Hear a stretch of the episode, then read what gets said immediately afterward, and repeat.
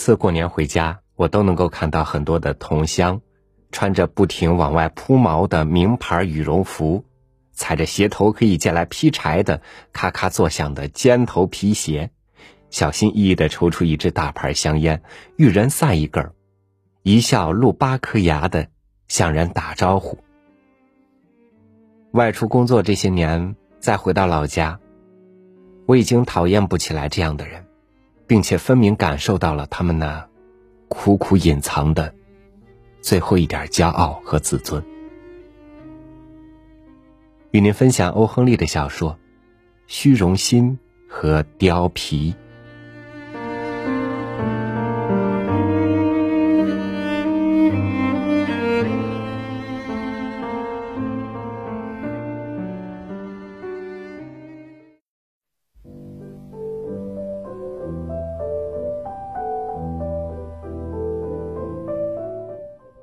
小布雷迪被茉莉麦弗基的蓝黑色的眼睛逼得走投无路的时候，便退出了烟囱帮。一个爱尔兰姑娘的甜言蜜语和忠贞不渝的真情实意，该有多大的力量啊！假如看这篇故事的读者是男人，但愿你在明天两点钟之前也受到这种感化；假如是女人，那么，希望你的小狗今天早晨用它的冷鼻子亲亲你，表示它的健康和你的幸福。烟囱帮的名称是根据市区旁边一个名叫烟囱的地区而来的。烟囱，则是那个众所周知、号称“地狱厨房”的地区的天然的狭长的延伸部分。狭长的烟囱向同河畔的第十一、十二号街平行，然后沿着那个冷僻荒凉的德维特克林顿小公园转了一个僵直漆黑的弯。只要想一想，烟囱在任何厨房里占有多么重要的地位，情况就不说自明了。地狱厨房里的厨师固然很多，烟囱帮却是其中的佼佼者。这个没有执照，然而闻名遐迩的帮会的成员们，打扮的活像是暖房里的百合花，忙着用指甲锉和小刀修饰指甲，仿佛在街角上消磨时光。他们装出保证善意的样子，用两百个字的词汇进行着不痛不痒的谈话。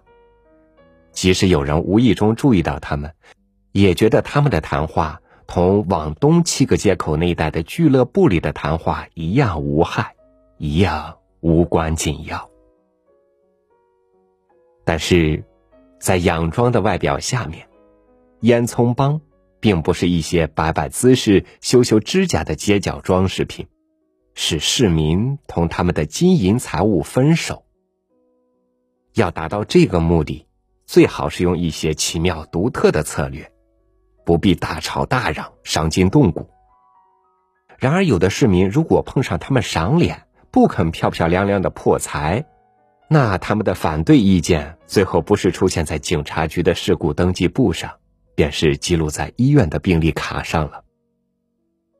警察对于烟囱帮一贯怀有疑惧敬而远之。夜莺流利的转鸣要在林荫深处才能听到。召唤支援的警笛声，也只有在烟囱的黑暗狭隘的区域里，才划破夜晚的沉寂。只要烟囱里冒出烟，穿蓝制服的人就知道地狱厨房里失火了。小布雷迪向茉莉保证，气血归正。小布雷迪是帮里最爱虚荣、最坚强、最谨慎、最有成就的阴谋家。因此，伙伴们都为他的退出而惋惜。他们眼看他落到奉公守法的下场，也没有表示异议。因为听从女朋友劝告的人，在厨房里并不算没有丈夫气概，也不算丢脸。为了使他爱你，你不妨把他的眼睛打青。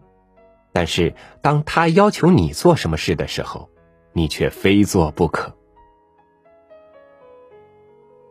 把水龙头关上吧。一晚，当茉莉眼泪汪汪的请求小布雷迪改过自新的时候，布雷迪说：“我决定退出那个帮了。除了你以外，我什么都不要了。唉，我们过过粗茶淡饭的生活。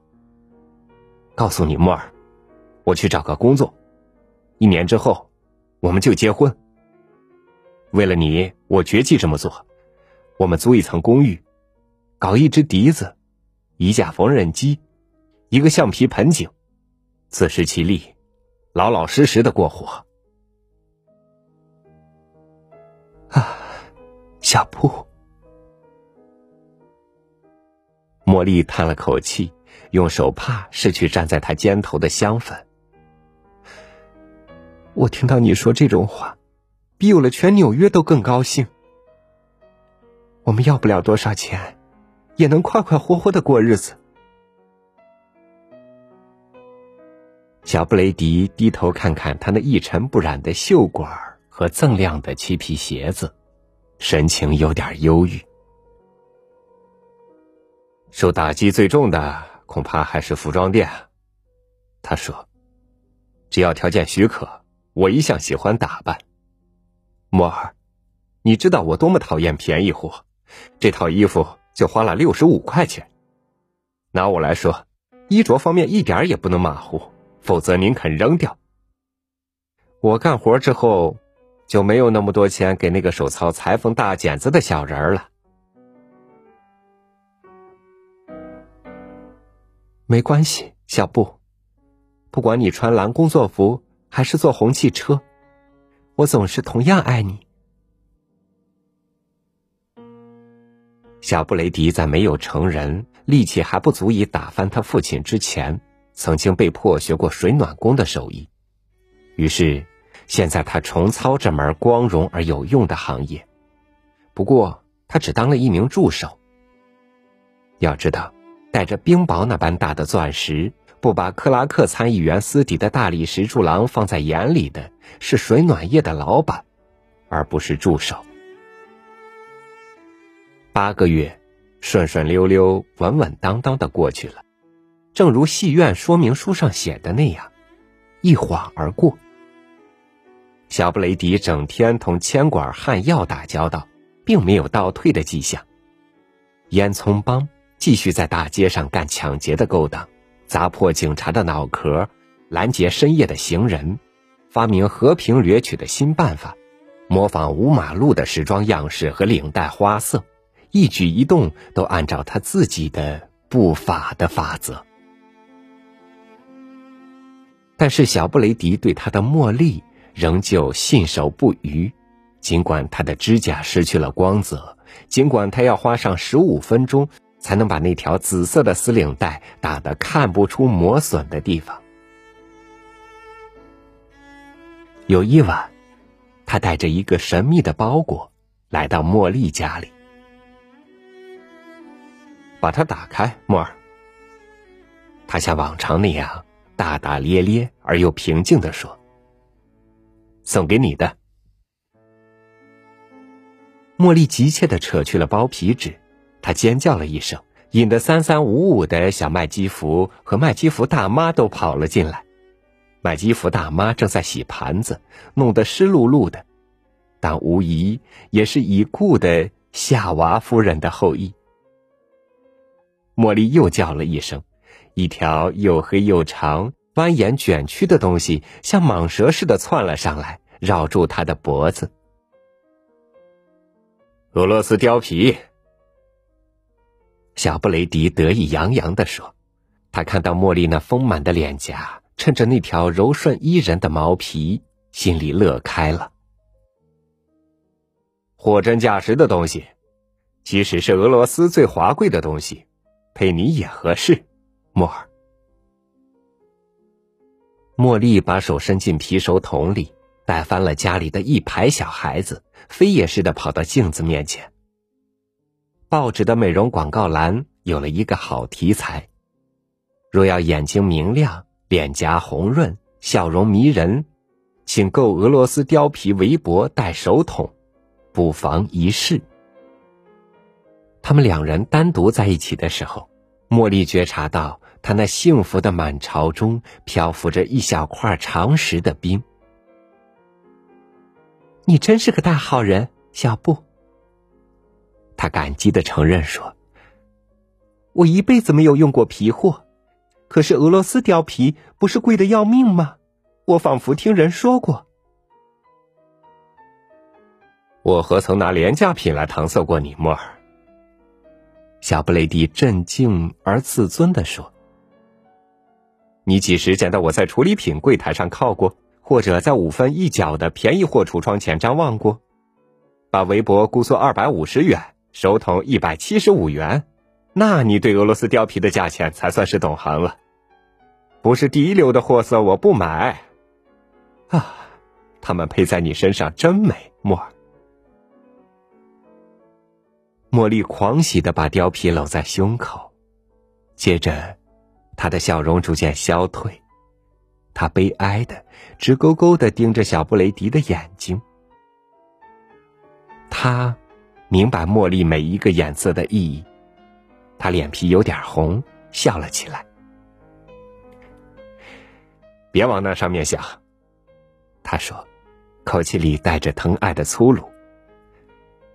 我对你说过，我早就不干那一行了。是我花钱买的，用我自己挣的钱买的。用你干活挣来的钱吗，小布？用你每月挣的七十五块钱？当然了，我一直在积蓄。我们算算看，难道八个月里能挣四百二十五元？小布，哎，别刨根问底了。小布有点冒火的说：“我开始工作之前，手头还有一些钱。你以为我又在拦路行劫吗？我告诉过你。”我早已洗手不干了，貂皮是老老实实买来的，把它们带上，出去散散步吧。茉莉压下了疑虑，貂皮是消愁，貂皮是消愁解闷的。她骄傲的像皇后似的，同小布雷迪一起上街。在那个地势低洼的区域里，谁也没见过俄罗斯貂皮。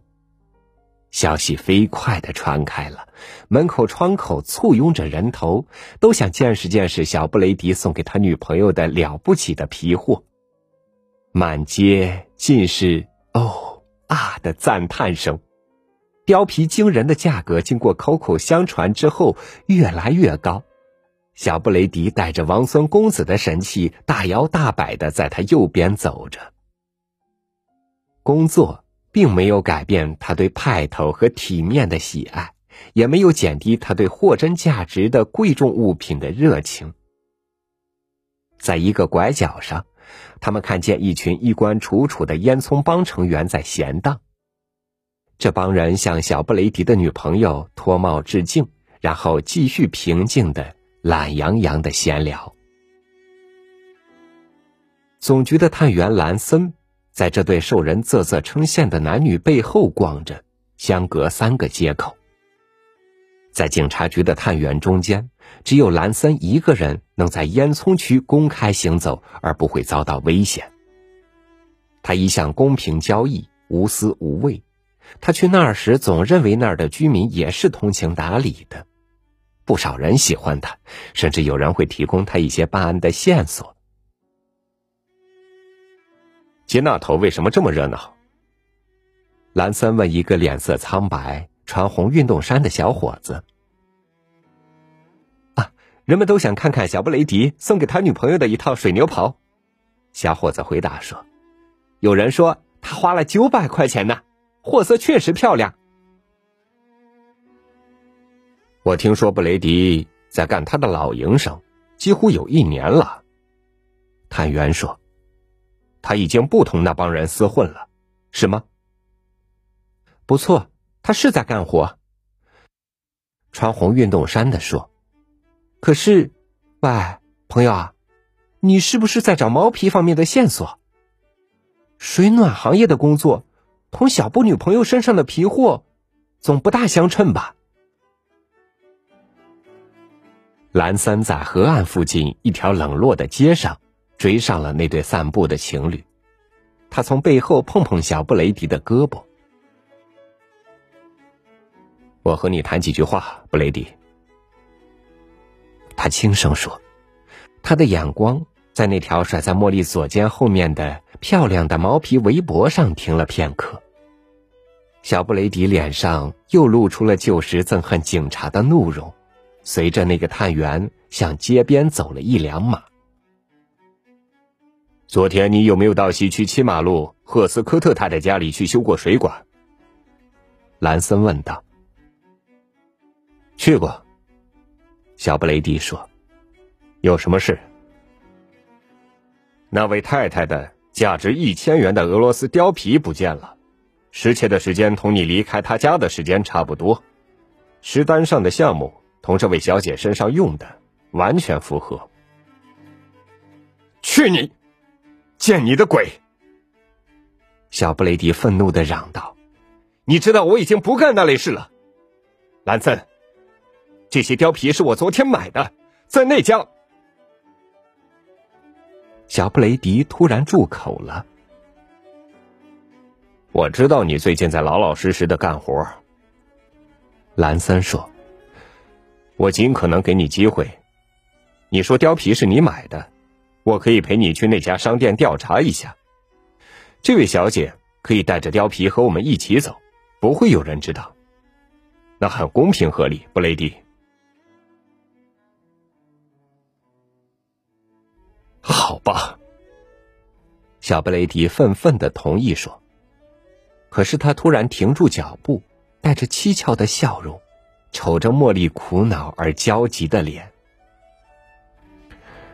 不成。他阴沉的说：“这是赫斯科特家的貂皮，一点不错。莫尔，你得交出来。不过，即使他们值一百万元，配你也还是合适的。”茉莉的神情非常痛苦，攀住小布雷迪的胳膊。哦，小布，你伤透了我的心。他说：“我本来多么器重你，现在你落到了他们的手里，我们的幸福不是完蛋了吗？”你回家去吧。”夏布雷迪粗鲁的说。“来，兰森，把毛皮带着，我们赶快离开这儿。等一会儿。”我真想，不，我不能那么做，否则真成了混蛋。去吧，莫尔，兰森，我准备好了。警员科恩去河边巡逻，从木材厂的拐角那儿走了过来。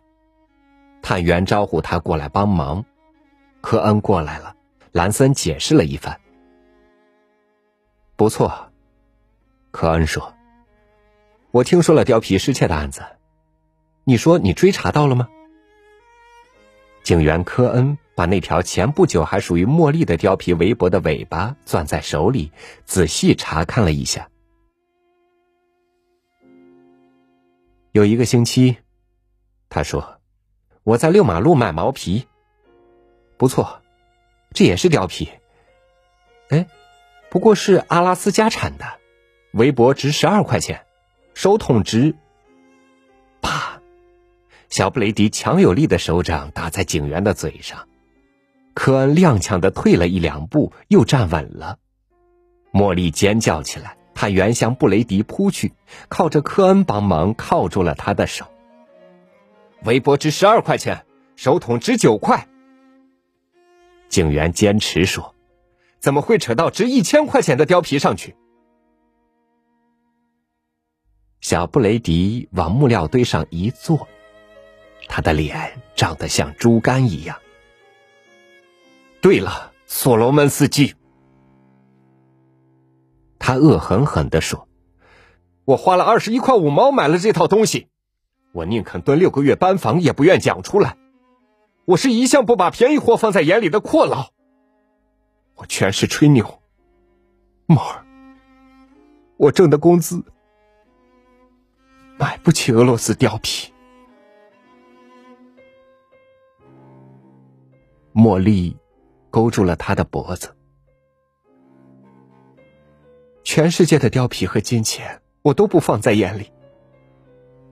他嚷道：“我要的只是我的小布。”哦，你这个可爱的、耍阔的、疯头疯脑的傻瓜！你不妨把手铐解掉。科恩对探员说：“我从局里出来时，有报告说那位太太的貂皮已经找到了，一直挂在她的衣橱里。小伙子，你兜脸打我一拳的事，我也不计较了，饶你这一次。”兰森把毛皮还给茉莉。他眉开眼笑的瞅着小布雷迪，他带着公爵夫人的气派，围上围巾，把貂尾往左肩后面一甩。一对小傻瓜，警员科恩对兰森说：“我们走吧。”